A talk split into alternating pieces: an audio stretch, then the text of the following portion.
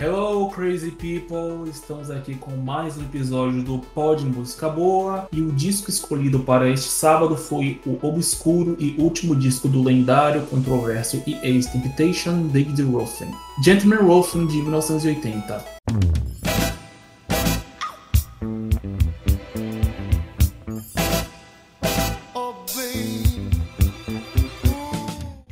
Falarmos desse disco criminalmente subestimado, eu gostaria de apresentar os meus camaradas de sempre, Luan e Vitor. E aí, meus queridos, como é que vocês estão? Tô maravilhosamente bem, cara.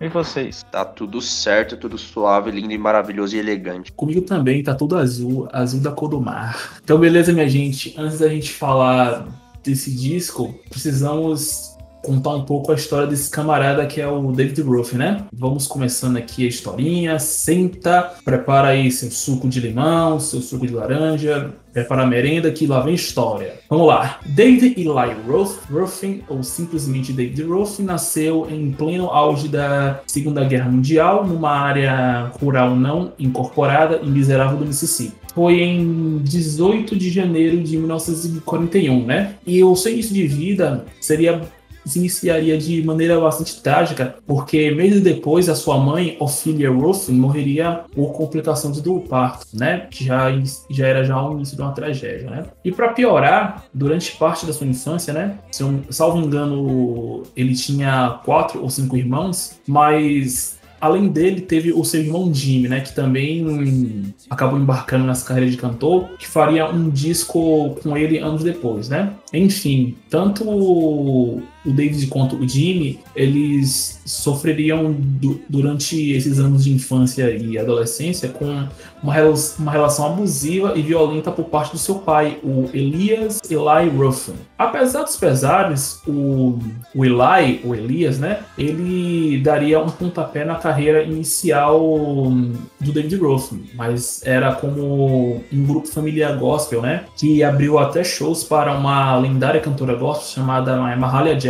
Porém, isso não durou muito tempo, pois aos 14 anos, o David Ruffin, ele saiu de casa e se mudou pro, pro Memphis, Tennessee, né, que é a terra do Elvis Presley, a fim de, a fim de prosseguir no ministério. Pois é, caras, o David Ruffin, ele era um menino de igreja, né? E com o passar dos anos, é, o David David ele passou a ver que seus ídolos como Sam Cooke e Jack Wilson eles deixaram de ser cantores gospels para serem cantores seculares. Ou seja, eles não cantariam mais músicas de cunho religioso, eles cantariam gêneros que seriam considerados mundanos, né? Algo que aconteceria com o próprio David, né? Agora, para a gente não se estender muito, vou, ten vou tentar aqui resumir para vocês os fatos sobre o David Ruffin na Motown e Constiptations. É, por volta de 57, o David Ruffin ele já conhecia o Barry Gordy e pode dizer que ele acompanhou o nascimento da Motown em 1959. Porém, ele não fez parte dessa fase inicial de artistas. Porém, ele foi uma espécie de uma espécie de aprendiz ou estagiário na gravadora da, da Raymond Barry Gordy, né? A Gwen Gord Fuqua, né? O nome da gravadora se chamava Anna Records, né? E nessa mesma época em que ele era uma espécie de aprendiz da Anna Records, ele trabalhou com Marvin Gaye, né? Anos depois, o Marvin ele diria que ele viu na voz do David a força que faltava em sua própria voz, né? O Marvin ele fazia a linha barítono, só que ele tinha uma voz mais suave, enquanto a do David você via uma voz rouca, uma voz forte e, e que tinha uma, uma performance vocal bastante dramática e até angustiante, né? E durante esses anos de aprendiz, o David ele chegou até a ser contratado pela Anna Records, mas ele não conseguiu ser bem sucedido como artista solo, né? Porém, a vida seguiu e o David Ruffin ele conseguiu encontrar a sua oportunidade, né? O seu irmão Jimmy, ele ele viu que o grupo Temptations estava precisando de um cantor tenor para substituir um cara que eles demitiram, né? Que era o Al Bryant. Ele foi demitido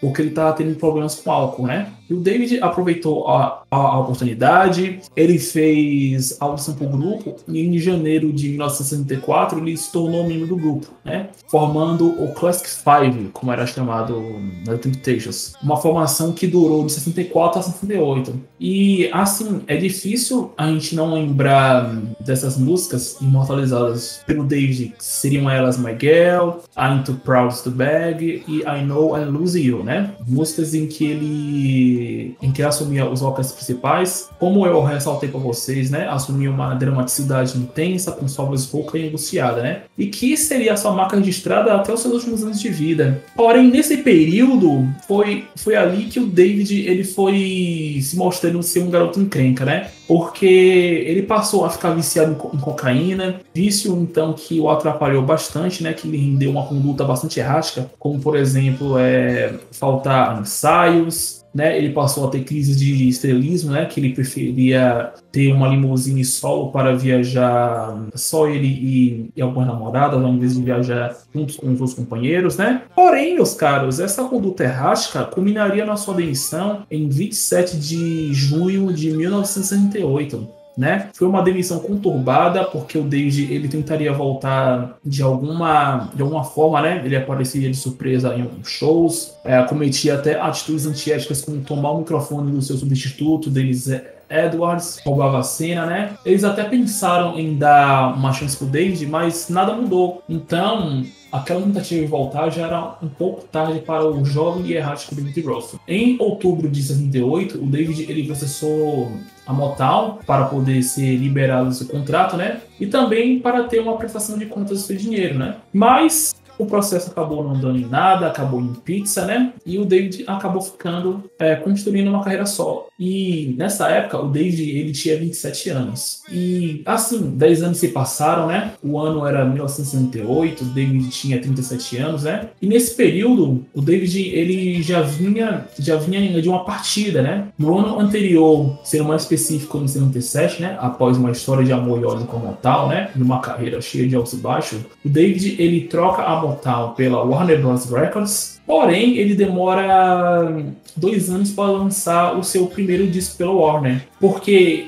naquele mesmo ano, em 78, o David acabaria virando caso de polícia, né? Ele foi preso durante uma festa de aniversário em Memphis por ele foi acusado de conduta desordeira após recusar inúmeros pedidos da polícia para deixar o local né? É, e durante essa, esse tumulto, o David ele supostamente ameaçou policiais e os familiares que estavam nesta festa. Mas ele negou as ameaças e foi liberado sobre a própria fiança, algo que seria bastante recorrente né, na sua vida, né? O seu histórico de prisões, drogas, é, entradas e saídas da, da reabilitação, enfim, né? Somente no ano de 1939 que o David ele lança o seu primeiro LP pela Warner, que se chama Soul Soon Change. O disco não foi um sucesso, foi largamente ignorado e ele não parecia, de fato, né, ser um disco tão interessante ao contrário do próximo disco, né? Próximo disco este que seria o seu último da carreira solo. O Gentleman Wolfen, ele foi lançado em 15 de junho de 1980 foi um disco que, que, seria o melhor que o David fez fora da Motown. Na minha opinião, ele não deve nada ao que ele fez a, que ele na Motown, mas infelizmente ele foi um disco que acabou sendo bastante ignorado, né? E a Warner também viu o tamanho da encrenca que David significava e decidiram não apostar tão alto nele, né? Com receio de significar uma perda significativa da sua parte do dinheiro, né? Porque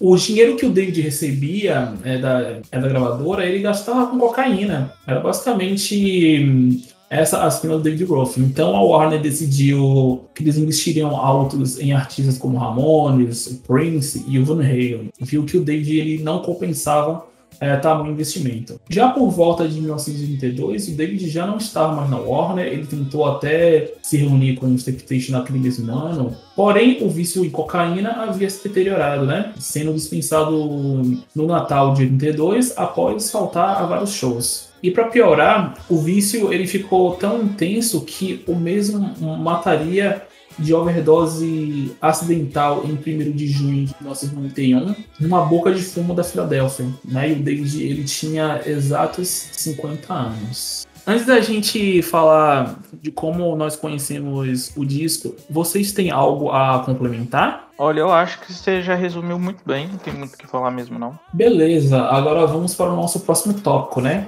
Como conheceu o disco. Antes de, pa de, passar a palavra para os meus camaradas, eu gostaria de contar para vocês como eu conheci este obscuro e sensacional disco, né? É até engraçado contar porque eu não conheci através do David Ruffin, mas sim do Wiz Khalifa. Como foi isso? Ele usou a capa icônica do Gentleman Ruffin para a sua mixtape, né? O Kush and Orange Juice de 2010. A capa é a mesma, só que muda é o rosto do Wiz ao invés do David, né? Mas a mulher que apareceu ao lado é basicamente a mesma. Porém, demorou cerca de 10 anos para eu ouvir o disco, pois naquela época ainda não tinha me despertado tanto interesse em descobrir o som por trás daquela capa. E quando eu tive a oportunidade, em plena época do streaming, fiquei sem entender como o disco caiu na obscuridade, por ter uma sonoridade sensacional e dentro dos padrões da época. Agora eu passo a palavra para vocês. Então, parça, eu não tinha ouvido esse disco ainda até você colocar ele na pauta. Eu já gostava de Temptation, principalmente porque tem algumas músicas do Temptations que foram sample de músicas que eu gosto. Então, por exemplo, Facção Central já usou músicas do Temptations na, nas, nas batidas, né? Então eu não tinha ouvido esse disco e mas quando eu vi a capa, também me remeteu ao a mixtape do Scalifa, que eu já conhecia esse, eu já ouvia o Scalifa e tudo mais, não era dos meus rappers favoritos, mas eu, eu já tinha ouvido. E é isso, eu ouvi ele poucas semanas atrás. Vitor? Cara, eu nunca ouvi Temptation. Inclusive é uma coisa que eu tenho que ouvir muito porque quando a gente criou esse podcast, a gente eu conheci muita coisa que você começou a indicar pra gente que eu achei comecei a achar interessante, né? Começou pelo Marvin Gaye, que eu não conhecia, e quando você falou de David Ruffin, eu falei, puta, não conheço nada desse cara. Eu nunca tinha ouvido nada desse cara, principalmente desse disco. E ele é basicamente o que a gente já tá acostumado a ouvir da Montal, né? E foi assim que eu conheci o, o disco. Foi por uma recomendação sua. E, enfim, o resto eu vou falando mais pra frente mesmo. Maravilha.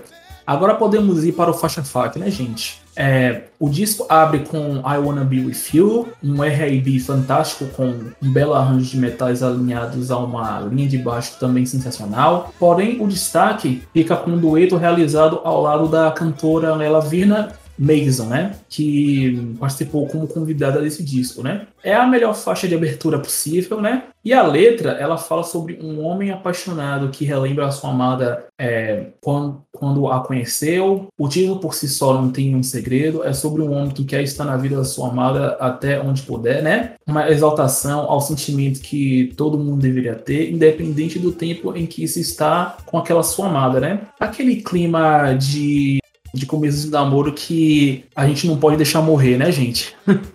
Enfim, eu deixo a palavra com vocês. Então, é, esse disco, ele. Quando você escuta ele pela primeira vez assim, pelo menos essa foi a sensação que eu tive, parece que você tá, sei lá, fazendo compras num shopping ou no supermercado, porque é o tipo de música que toca de fundo quando você tá fazendo compra. É, e essa música, ela, ela é um exemplo mais claro disso. Então, ela é uma música muito agradável de você ouvir, porque é uma coisa que você já está acostumado com a sua vida rotineira de compra, uma vida de adulto sabe? É, no mais, é uma música romântica padrão Montal mesmo, que a gente tá acostumado. É bem gostosinha de ouvir. É, e é isso mesmo. Juan? Você é louco, essa música aí já é um, uma puta abertura. Porque eu ouvi pro podcast, mas eu confesso que eu não tava com muita expectativa. Porque também nunca tinha ouvido falar do disco, tal, apesar de Temptation ser uma banda que eu gosto. Mas logo mudou quando eu ouvi a primeira faixa. Mano. É uma música muito gostosa de ouvir. Não tinha lido a letra, mas eu acho que de todas as faixas aqui, começado com ela já é uma, já foi uma puta escolha.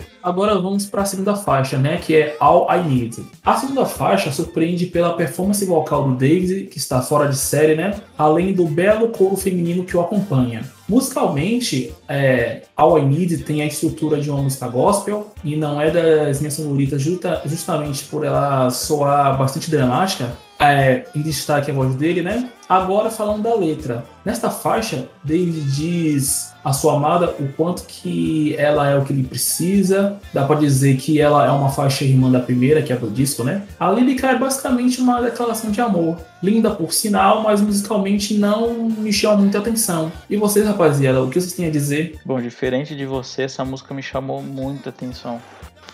A construção dela é muito boa e por algum motivo eu fiquei arrepiado ouvindo essa música. O, o, o David ele canta de uma maneira muito, muito intensa essa música, muito profunda, como se ele estivesse de fato sentindo ali. E a construção geral da música é muito boa. Essa música ela, ela me pegou muito fácil. E provavelmente, não sabemos, mas essa vai ser uma das minhas músicas favoritas do disco aqui, sim. Luan? É, você vê que é uma música.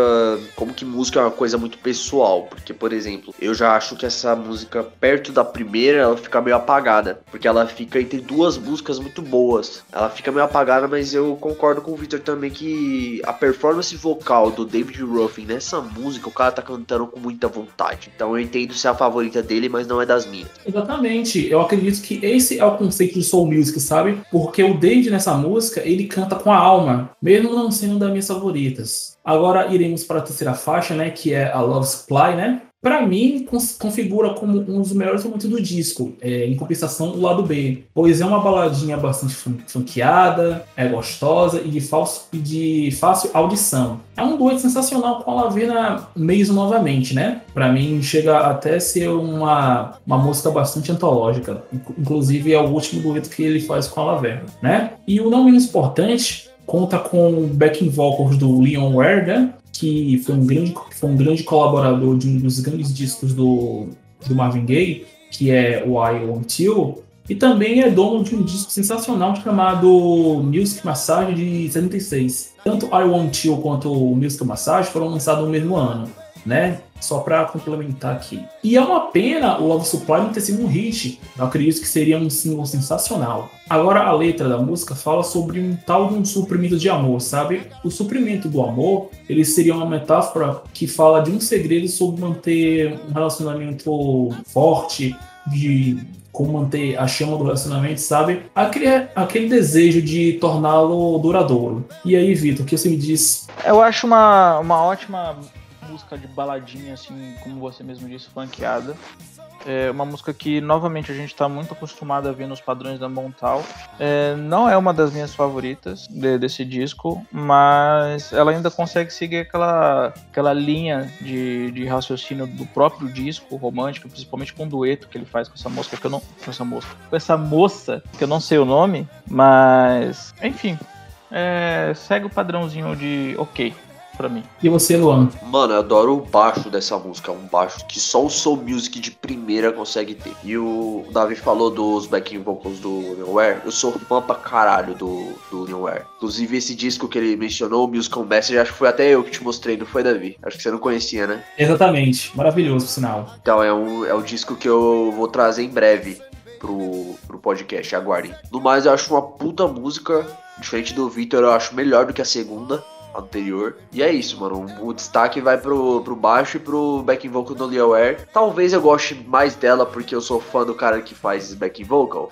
Sim, mas não tem importância. Beleza, então. Agora vamos para a quarta faixa, né? Que é Still in Love with You, né? Essa faixa ela encerra o lado A desse disco de uma forma brilhante, né? A sonoridade dela é completamente disco, Vale lembrar que em 1980 a disco music já estava fora de circulação, então resta um pouco de dúvida se ela realmente é uma faixa disco ou se é um pós-disco. Eu particularmente considero como disco, basicamente pela levada, pela forma como ela foi composta, né? E mais uma vez nós contamos com a participação do Leon Ware, né? Fazendo backing vocals nesta faixa de encerramento, né? E a letra da música fala sobre um homem que sente saudades da sua amada após o término do relacionamento. Ou é isso, ou que está basicamente prestes a terminar, né? A letra, ela soa como uma tentativa desesperada de, de tentar restaurar esse relacionamento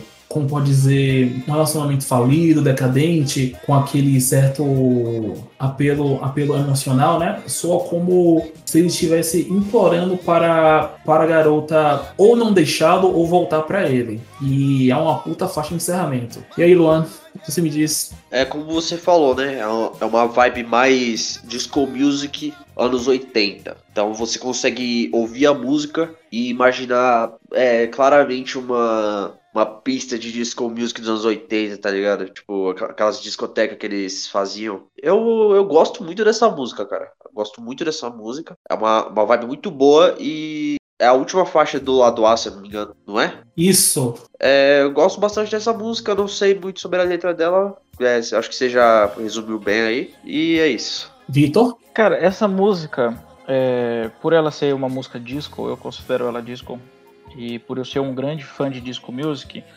eu acho que ela poderia ser um pouquinho melhor. Porque assim, eu tô acostumado com, com aquele disco music forte, né? Não só um disco music razoável, mediano como eu considero essa música. Não, não que a música seja ruim, porque ela é um bom exemplo de o, o quanto é bom a gente não pular a música assim logo de cara. Porque quando ela começou a tocar, eu falei, putz, tecladinho. Ah, enfim, ela vai ganhando força com o passar da música e ela acaba até se tornando uma música interessante. Mas para uma música disco, não, não considero ela tão forte assim. Mas é uma, uma boa forma de encerrar um disco, sim. Não, não vou negar, não. Agora a gente chega no lado B, né? E a faixa de abertura do lado B seria I Got a Tank For You, né? O lado B desse disco abre com uma faixa bem funk, bem swingada, né? É mais uma faixa que eu destaco como um dos melhores momentos do disco, né? Novamente com os backing vocals do Leon Ware. E notem o quão presente ele está nesse disco, velho. Isso aí é sensacional, né?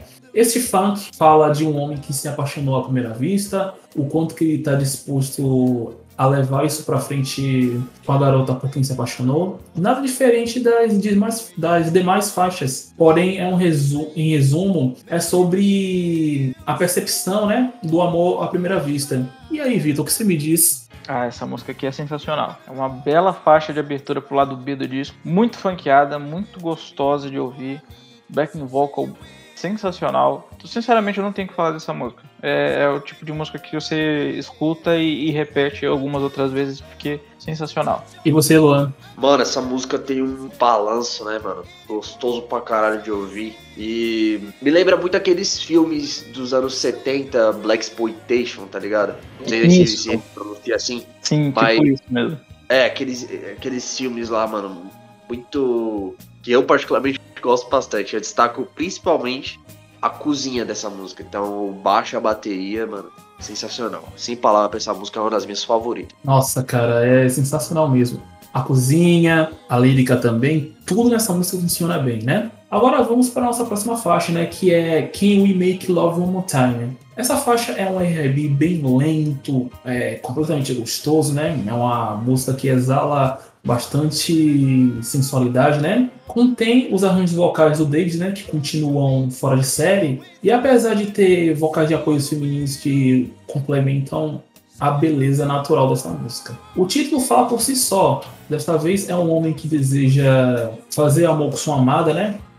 Mais uma vez, é uma letra bem, bem quente. E nele, o homem faz questão de ressaltar a sintonia que há entre ele e a sua amada na cama, né? Um ode à inspiração por sexo e um desejo de quero mais, né? É aquele é o que eu gosto de chamar, né, de de bis sensual. E você, Luan, que me diz? Mano, não tenho muito para falar sobre essa música não. É, ela não é das minhas favorita. Não acho ela. Eu, eu, acho que por, por ela vir depois de I Got a Thing For You, ela fica um pouco apagada. Então, não considero ela uma das melhores, não. E você, Vitor? A gente tá falando da Can We Make Love. Isso. É, tô vendo que a gente vai divergir muito, que essa música ela é sensacional, cara.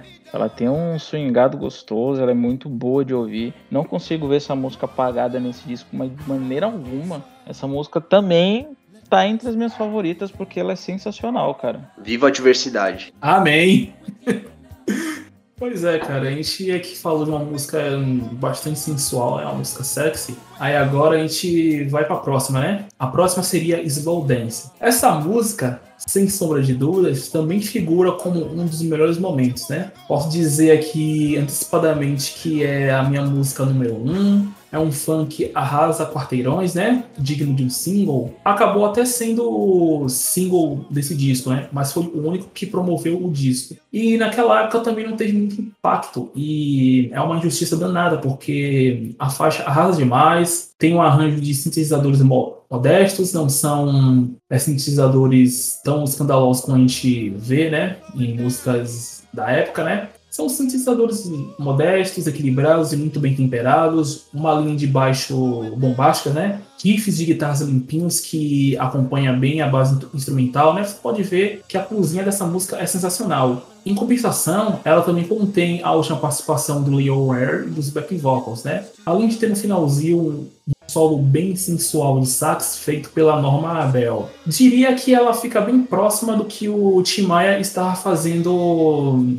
na época. Também vale ressaltar que o Tim Maia ele importou bastante desse som por aqui. Isso aí é algo que não precisa nem entrar em debate, né? Agora vamos para a letra. A música fala sobre um homem que não está interessado em nada mais que uma dança lenta com sua amada. Ele não quer requebrar, ele simplesmente quer fazer uma dança lenta com sua amada para poder né, galantear a garota. Ele quer sentir o romance naquela dança lenta, sabe? Algo que a faixa acusa no título. E você, Vitor, o que você me diz? Ah, então, eu tentei dar algumas oportunidades para essa música, mas eu acho que essa, na minha concepção, consegue ser a mais apagada do disco. Até, o, até então, um certo momento aqui. Não vamos dar tanto spoiler aí para os próximos tópicos, mas eu acho ela a mais simplista possível do disco ali. Talvez a. Não sei se foi o intuito, de fato, da música ser a mais simplista do disco, mas enfim, né, é o tipo de música que eu pularia num dia. E você, Luan? Eu sei por quê. Eu sei por quê que o Victor não gostou dessa música. Sabe por quê, senhor Davi? Qual é a sua teoria? Porque não é teoria, não, é fato. O, a, a Slow Dance é a música que melhor faz o uso de sintetizadores. E o Victor odeia sintetizadores. Então você eu que tá odeio ouvindo nós agora. Sintetizador no rock, só pra deixar bem claro. Ah, tá. Tá bom. Toda vez que tem sintetizador na música, você não gosta, parceiro. Nem vem. Enfim, é, sobre a música, é, como eu falei, é um sintetizador é, marca bastante a música toda.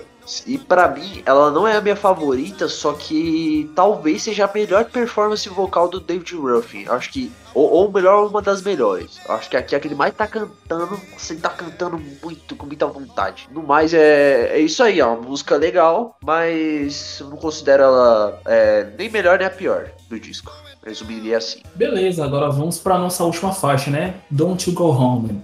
Don't You Go Home é a última faixa não só do lado B, como do disco geral, né? Como a gente já, já, já introduziu por aqui. É um R&B bem swingado, graças aos arranjos de metais. Inclusive, foi o lado B do single de Slow Dance, né? Tem um clima de fim de festa, né? E não poderia fechar o disco tão bem como faz, né? A letra fala de um homem que não quer que a amada dele volte para casa, mas quer que viva com, com ele para ele poder ter aquele momento de amor todo para si, né? Ter aquele amor que ela proporciona para ele somente para si. É uma letra gostosa, mas você nota de longe a carência do camarada. E você, Vitor, o que você tem a dizer? Não poderia encerrar o disco de uma maneira melhor.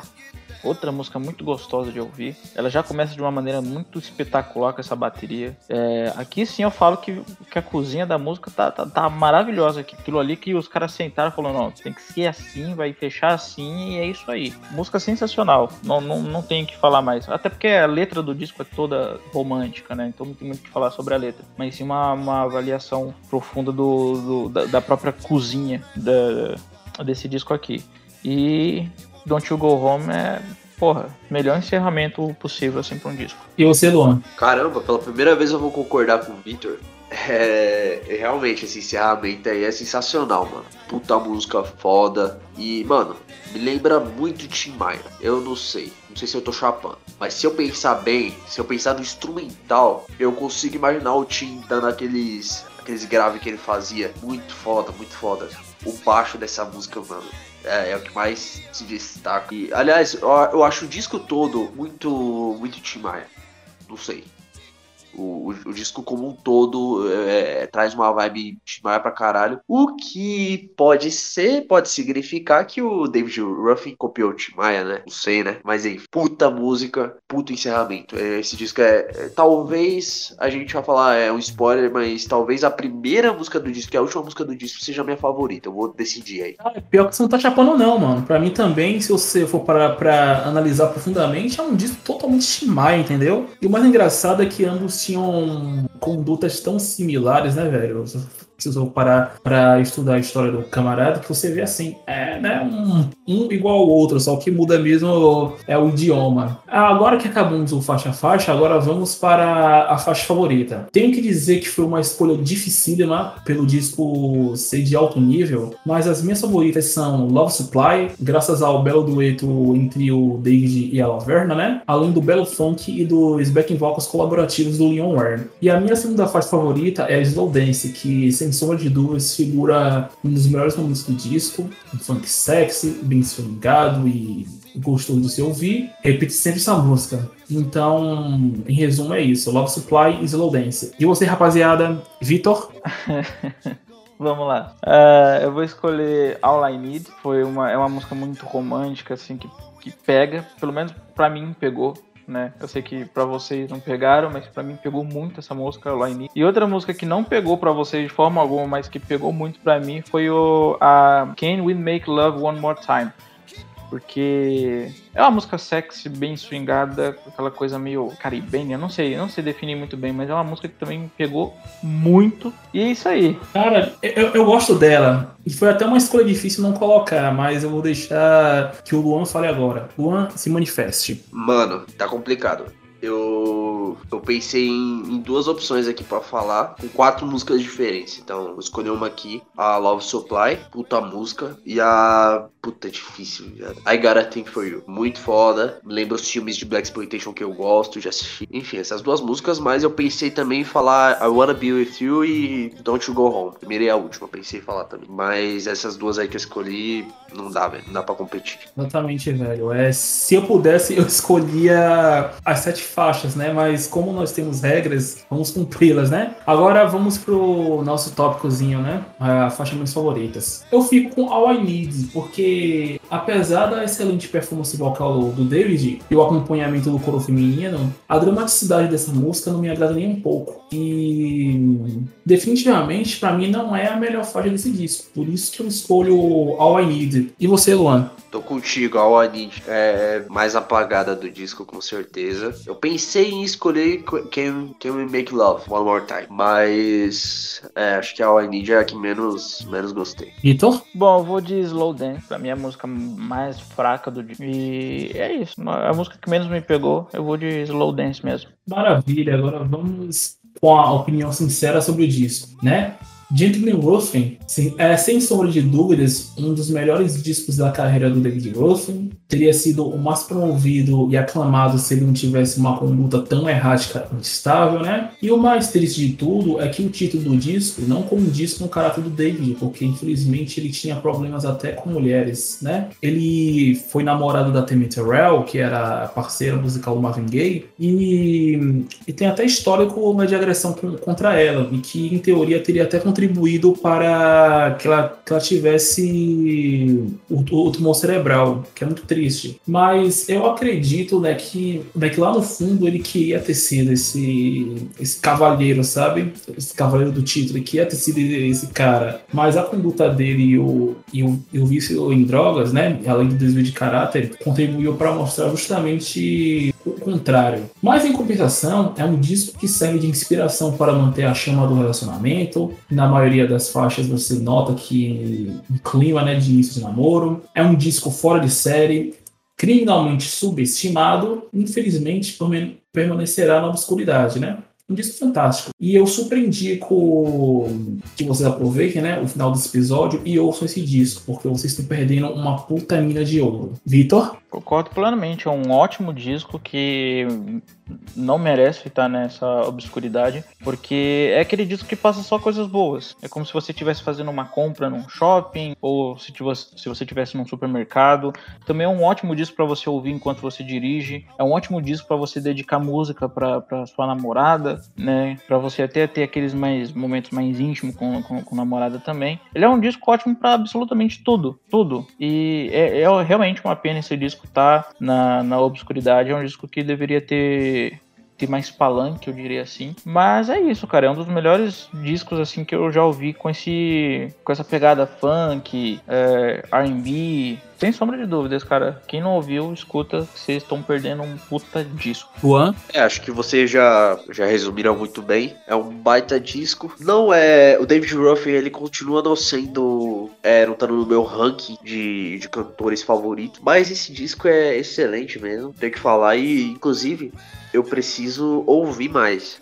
Preciso ouvir os outros discos, ouvir mais Temptations, que eu só conheço mais músicas soltas mais coletâneas do que discos mesmo. E é isso aí. Então é isso, galera. Encerramos mais um episódio do Pod Música Boa. E não se esqueçam de ouvir o Gentleman Roofing, tá? E outro detalhe, não se esqueçam de nos seguir no Instagram, arroba Boa, e fiquem atentos para as novidades né, que virão, próximos episódios e afins. E por aqui eu me despeço, galera. Até mais, até o próximo sábado. Rapazes, se despeçam. Falou, rapaziada, até o próximo episódio. Falou. Falou, rapaziada, e fora Bolsonaro. Isso aí, fora Bolsonaro genocida. E ouçam David Ruffin, hashtag fora Bolsonaro, hashtag ouçam Gentleman Ruffin. E por fim, fora Bolsonaro genocida.